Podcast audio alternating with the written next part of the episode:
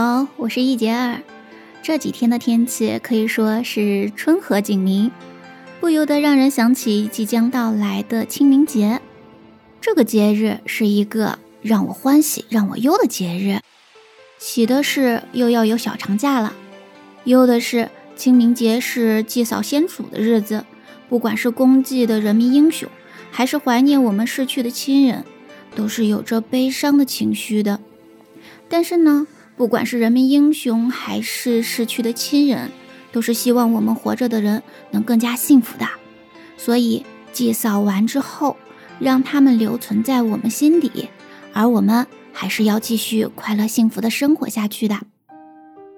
清明本是二十四节气之一，就像春分、惊蛰一样的，但是为什么只有这个节气成为了法定的节日呢？清明本是指气候清静而明媚，每年四月初，冰雪融化，万物复苏，草长莺飞，一派欣欣向荣的景象。清明节气由此而来，而清明祭扫活动则是跟寒食节有关。寒食节通常在清明节前一天。关于寒食节，还有一个故事。相传在春秋战国时期。公子重耳为了逃避晋献公宠妃的迫害而流亡异乡。在晋国时，重耳是一个声望很高的公子，身边聚集了一批德才兼备的臣子跟随他左右。在逃难中历经各种颠沛流离之苦，风餐露宿，食不果腹是常事了。有一天，饿了好多天没有进食的重耳饿昏了过去。追随他的臣子们手忙脚乱，无头苍蝇一般乱作一团。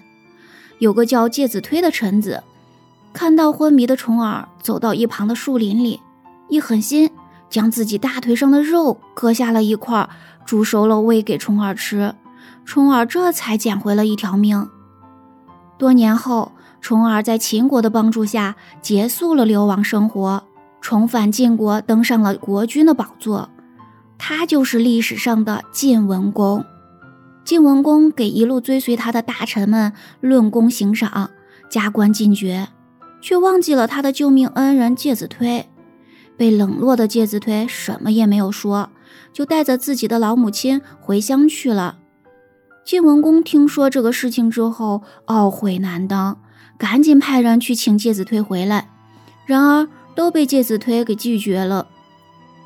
晋文公只好自己亲自赶往介子推老家。介子推老家房子却已是人去楼空。经过询问，才知道介子推已经带着母亲到绵山里去隐居了。于是晋文公又带着士兵到绵山去搜山寻人。士兵搜遍整个山林，也一无所获。这时有人献策放火烧山，因为下山的道路仅此一条。介子推是一个很孝顺的人，山火烧起来，他一定会带着母亲逃命下山的。晋文公一听，觉得这是一个好主意，便下令放火烧山。没想到，这大火将整个绵山烧成了一片焦土，直到大火熄灭，也没等到下山的介子推。晋文公又命人上山寻找，却见介子推背着母亲一起烧死在一棵大树底下。看着被烧焦的介子推，晋文公悔不当初呀。为了纪念介子推，晋文公下令将绵山更名为介山。此后每年他都会到介山上祭奠介子推。晋文公规定，在放火烧山的这一天，晋国所有臣民禁火哀悼，食物禁止生火煮食，只能吃寒食。这就是寒食节的由来了。此后，民间慢慢流传下来的寒食节吃寒食、禁烟火的习俗，又因为寒食节与清明节日期相近，人们非常容易弄混淆。随着时间的推移，这两个节日就慢慢融合到了一起。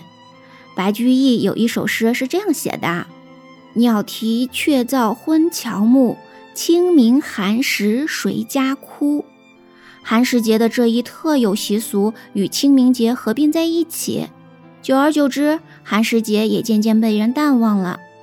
但后来人们认为，似死如生，也就是说，死后跟生前的日子是一样的，到阴间也是要花钱的，所以才有了祭祀烧纸钱的活动。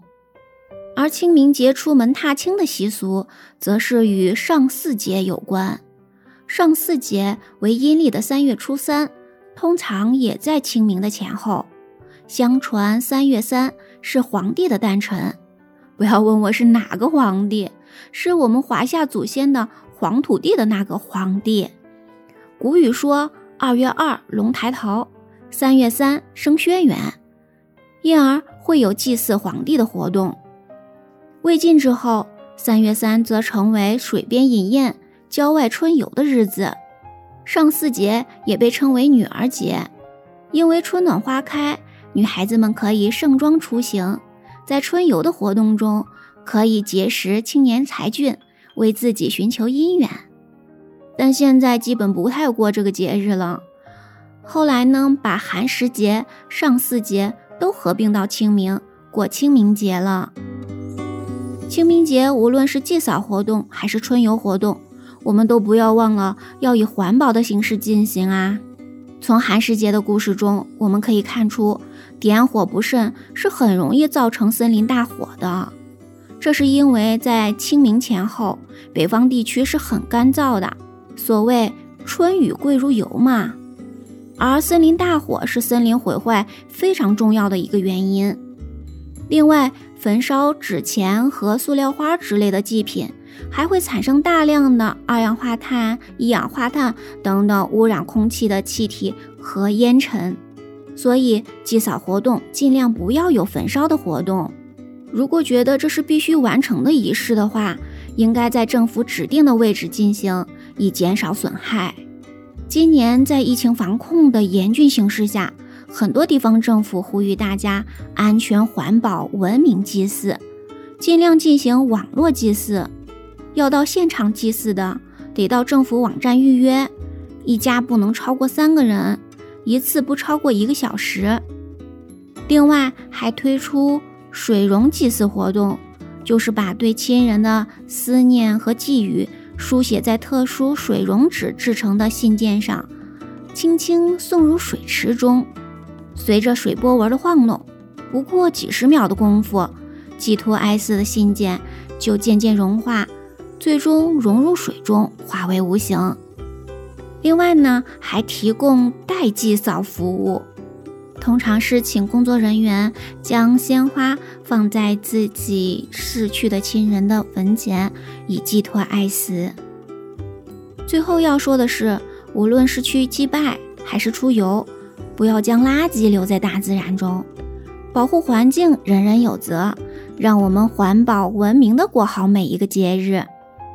对于清明节这个节日和环保祭祀活动，你还有什么想法和故事呢？在评论区给我留言吧。感谢你的聆听，下期节目不见不散哦，拜拜。